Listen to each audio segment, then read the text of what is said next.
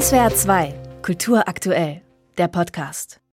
Das Bild ist so rätselhaft und so absurd, dass man kaum mehr den Blick davon lassen kann. Eine elegante Frau, festlich gekleidet wie für eine Opernpremiere, sitzt an einem kahlen Küchentisch, auf dem ein einsames Suppenhuhn liegt. Sie starrt das bleiche, verschnürte Ding an, als wäre es die Inkarnation allen Unglücks. Die bizarre Szene stammt aus einer Serie des Berliner Fotografen Masia Moradi.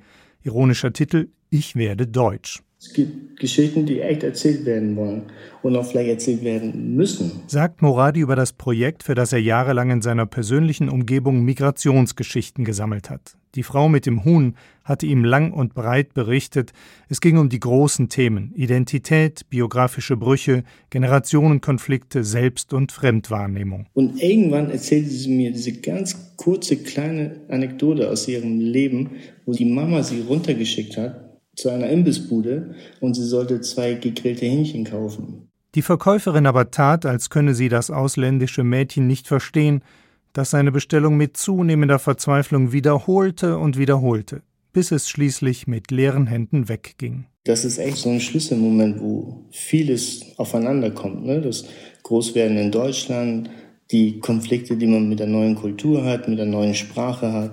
Das ist der Punkt, den wir eigentlich erzählen müssen. Zurzeit sind Moradis visuelle Moritaten vom Deutschwerden im Stadthaus Ulm zu sehen. Lauter großformatig und edel präsentierte, dramatisch aufgeladene Momente wie aus Hollywood-Filmen, sagt Kuratorin Daniela Baumann. Masia Moradi macht eigentlich Kopfkino mit seinen Bildern.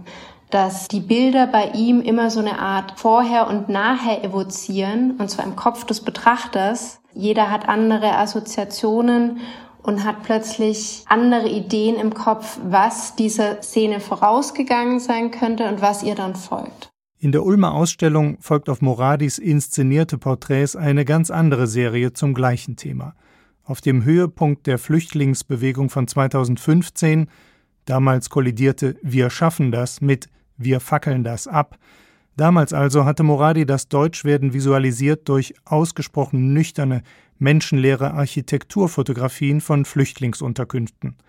Ton- und Logistikhallen, Schulen, Büros, Container, Kasernen, Kitas.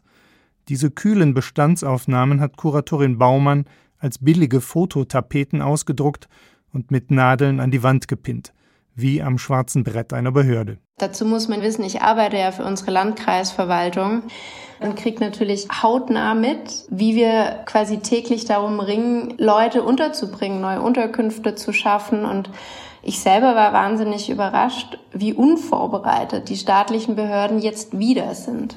Ja, verrückt, oder?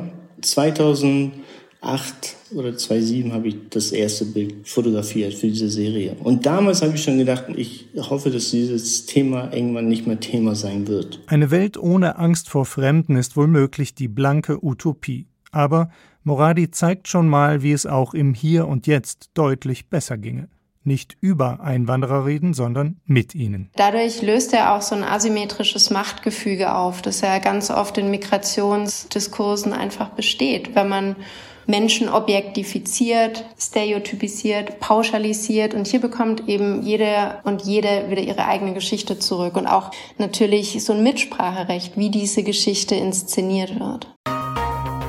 SWR 2 Kultur aktuell. Überall, wo es Podcasts gibt.